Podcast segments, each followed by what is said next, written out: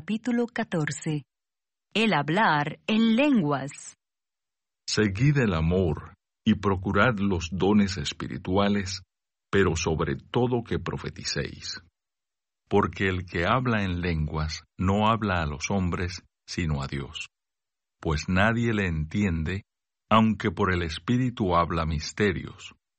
Pero el que profetiza habla a los hombres para edificación, exhortación y consolación.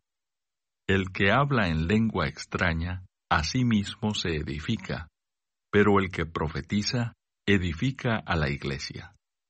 Así que quisiera que todos vosotros hablaseis en lenguas, pero más que profetizaseis, porque mayor es el que profetiza que el que habla en lenguas, a no ser que las interprete para que la iglesia reciba edificación.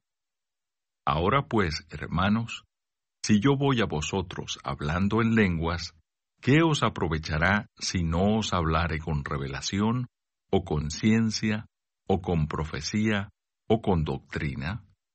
Ciertamente las cosas inanimadas que producen sonidos, como la flauta o la cítara, si no dieren distinción de voces, ¿cómo se sabrá lo que se toca con la flauta o con la cítara? Y si la trompeta diere sonido incierto, ¿quién se preparará para la batalla? Así también vosotros, si por la lengua no diereis palabra bien comprensible, ¿cómo se entenderá lo que decís? Porque hablaréis al aire. Tantas clases de idiomas hay, seguramente en el mundo, y ninguno de ellos carece de significado. Pero si yo ignoro el valor de las palabras, seré como extranjero para el que habla, y el que habla será como extranjero para mí. Así también vosotros, pues que anheláis dones espirituales, procurad abundar en ellos para edificación de la iglesia. Por lo cual, el que habla en lengua extraña, pida en oración poder interpretarla. Porque si yo oro en lengua desconocida, mi espíritu ora, pero mi entendimiento queda sin fruto. ¿Qué pues? Oraré con el espíritu, pero oraré también con el entendimiento.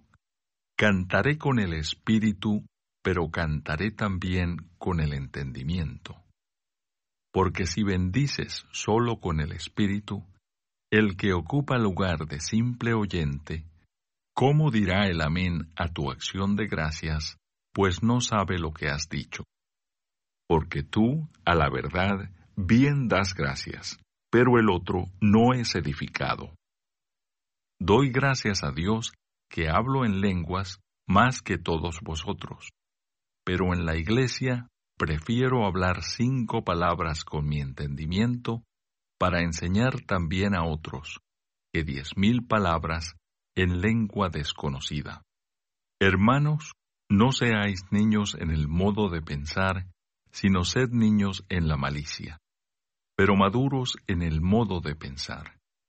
En la ley está escrito, en otras lenguas y con otros labios hablaré a este pueblo, y ni aun así me oirán, dice el Señor.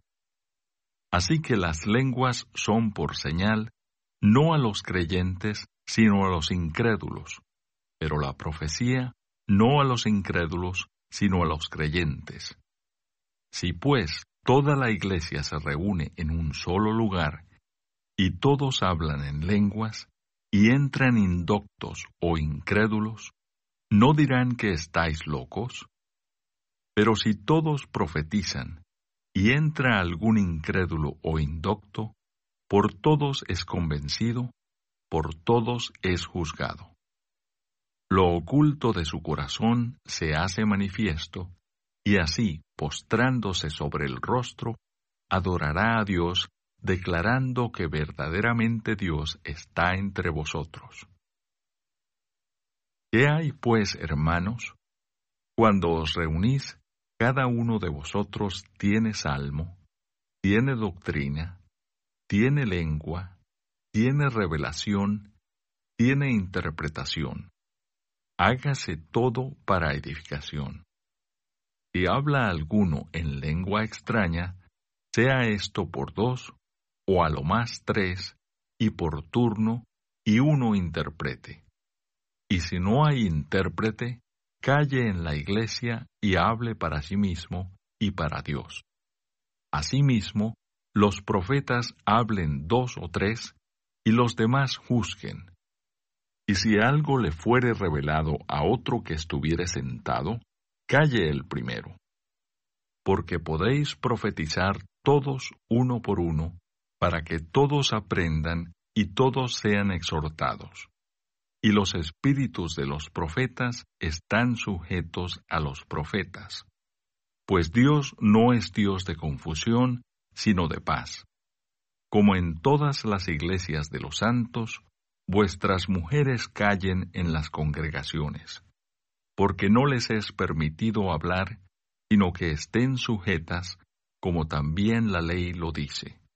Y si quieren aprender algo, pregunten en casa a sus maridos, porque es indecoroso que una mujer hable en la congregación.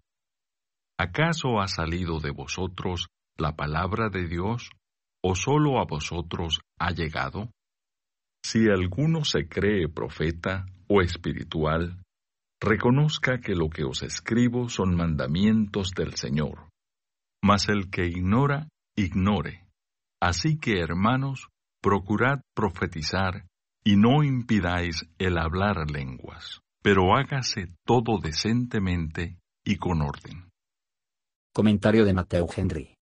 14.2.1 a 5 Profetizar, es decir, lo que explica las escrituras, se compara con el hablar en lenguas.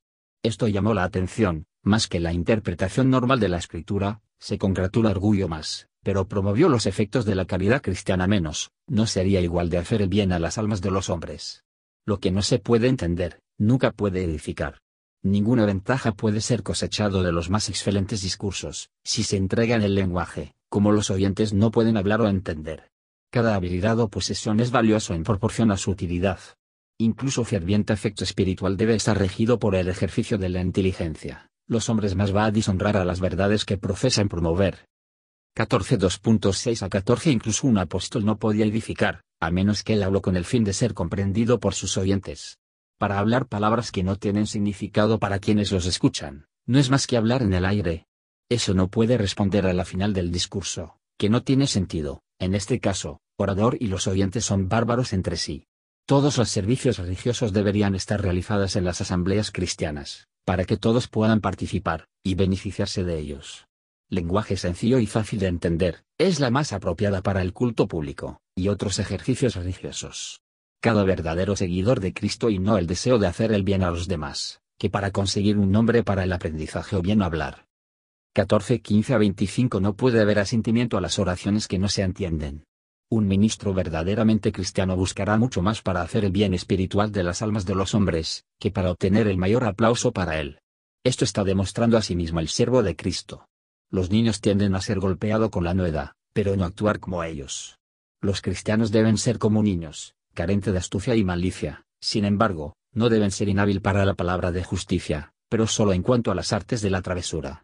Es una prueba de que un pueblo están desamparadas de Dios cuando les da por vencido la regla de los que les enseñan a adorar en otro idioma. Nunca pueden ser beneficiados por este tipo de enseñanza. Aún así los predicadores hicieron que entregó sus instrucciones en una lengua desconocida. ¿No tendría el cristianismo ridículo a un pagano, para escuchar a los ministros oran o predicar en una lengua que ni él ni la asamblea entendió? Pero si los que ministran, sencillamente interpretar la escritura, o predicar las grandes verdades y normas de evangelio, un pagano o persona indoctos podría llegar a ser un converso al cristianismo. Su conciencia puede ser tocado, los secretos de su corazón pueden ser revelados a él, y por lo que podría ser llevado a confesar su culpa, y ser dueño de que Dios estaba presente en la asamblea. Verdad de las Escrituras, clara y debidamente enseñado, tiene un poder maravilloso para despertar la conciencia y de tocar el corazón. 14 26 a 33 ejercicios religiosos en asambleas públicas deberían tener este punto de vista, que todo se haga para edificación. En cuanto al hablar en una lengua desconocida, si otro estuvieron presentes quien podría interpretar, dos dones milagrosos pueden ser ejercidos a la vez, y por lo tanto ser edificados de la Iglesia, y la fe de los oyentes confirmados al mismo tiempo. En cuanto a la profecía, dos o tres solo se debe hablar en una reunión, y esto, uno tras otro, no todos a la vez. El hombre que está inspirado por el Espíritu de Dios observe orden y la decencia en la entrega de sus revelaciones.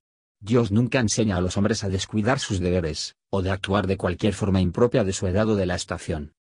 1434 a 40 Cuando el apóstol exhorta a las mujeres cristianas a buscar información sobre temas religiosos de sus maridos en casa, muestra que las familias creyentes deben reunirse para la promoción del conocimiento espiritual.